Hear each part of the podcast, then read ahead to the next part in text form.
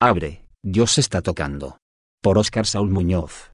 He aquí, yo estoy a la puerta y llamo, si alguno oyere mi voz y abriere la puerta, entraré a él, y cenaré con él, y él conmigo. Apocalipsis 3.20. Comúnmente este pasaje es usado para compartir el Evangelio a los no creyentes, a veces como un pasaje bíblico para romper el hielo y presentar a Jesús como el Hijo de Dios y el Salvador de las almas. Sin embargo, la ironía es que esta palabra no está dirigida a los no creyentes para convertirse al cristianismo, sino todo lo contrario, está dirigido al pueblo de Dios, su iglesia, y de manera más directa, a la iglesia de la Odisea. La iglesia de la Odisea estaba ubicada en la antigua Asia, en lo que actualmente es Turquía, en el libro de Apocalipsis. El apóstol Juan escribe el mensaje que Jesucristo quería darle a las siete iglesias que se encontraban en ese lugar. La última en la lista era la iglesia de la Odisea. Esta iglesia estaba ubicada en una ciudad ideal para los hombres de negocios, pues era muy próspera en fabricar tejidos de lana negra procedente de carneros, una lana suave y sedosa que se utilizaba para alfombras y vestimentas muy finas.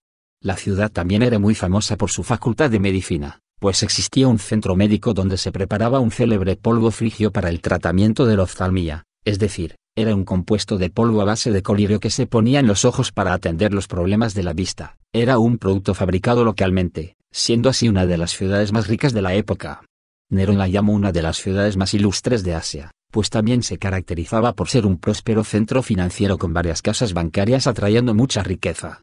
Podríamos decir que a esta ciudad no le faltaba nada, de hecho, la ciudad había sufrido un terremoto en el año 60 después de Cristo trayendo así la destrucción de la ciudad, sin embargo los ciudadanos ricos y orgullosos la reconstruyeron sin aceptar ayudas externas pues el mismo emperador Nerón ofreció ayudar a los laudifenses para su reconstrucción, pero rechazaron esa ayuda, jactándose de que tenían suficientes recursos financieros para reedificar su ciudad sin ninguna ayuda.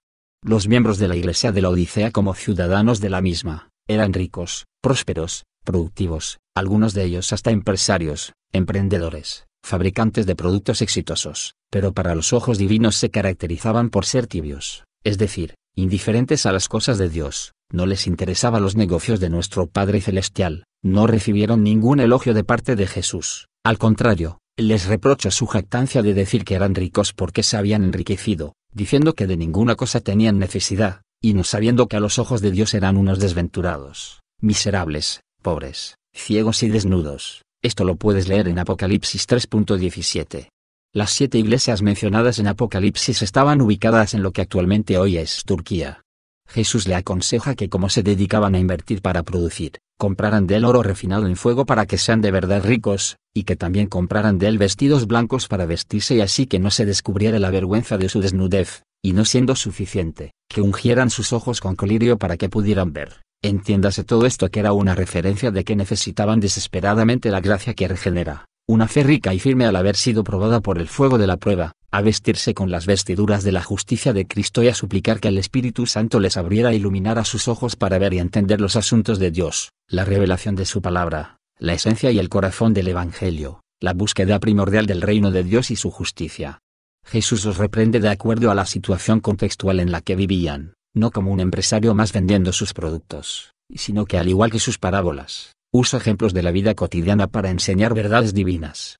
El error de la Iglesia fue confiar en sus riquezas, sentirse satisfechos con lo que tenían, casi como aquel hombre que quería derrumbar sus graneros y hacerlos más grandes y decirle a su alma, alma demasiados bienes tienes en esta tierra, gózate y alégrate, pero era un necio, ya que Dios iría a pedirle su alma, y todo lo que había producido, ¿de quién sería ahora? Orgullosos de haber reconstruido con sus propios recursos la ciudad, sintiéndose autosuficientes, la realidad espiritual de su vida era otra. No le daban importancia a lo que a los ojos de Dios es primordial y de muchísimo más valor.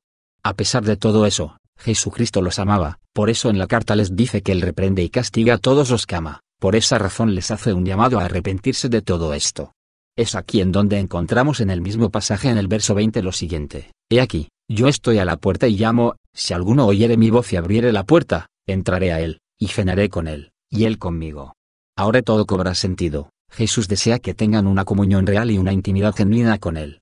Según algunos eruditos y teólogos cristianos, cada iglesia del Apocalipsis también simboliza las características de la iglesia a través del tiempo, es decir, la característica de cada iglesia en diferentes épocas a través de la historia.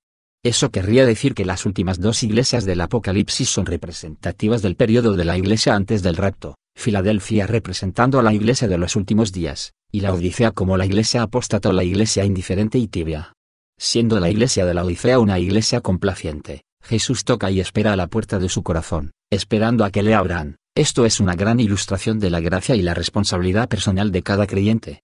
La vida es tan efímera como para centrarnos solo en las cosas terrenales, hecha mano de la vida eterna, que tus ojos miren las cosas que duran para siempre, que tus recursos sean sembrados en los depósitos bancarios del cielo, o, que Dios te sacuda el corazón para vivir así, en el nombre de Jesucristo, amén. Aplicación para la vida. ¿Buscas primeramente el reino de Dios y su justicia? Si se examinaran tus pensamientos para evidenciar qué es lo que tu corazón piensa más, ¿serían asuntos y cosas solo de esta vida o tus pensamientos se enfocan más en lo eterno?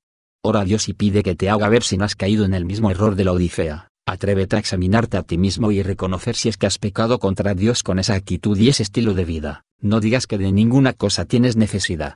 El consejo de parte de Dios es, arrepiéntete, es decir, que esa manera de pensar sea diferente y la veas con los ojos de Dios. Eso determinará tu conducta y evidenciará en dónde está tu corazón y cuál es el tesoro del mismo.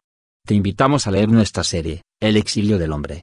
Visita nuestra página, www.amantedelaverdad.com. Recuerda que únicamente somos libres siendo esclavos de la verdad. Bendiciones.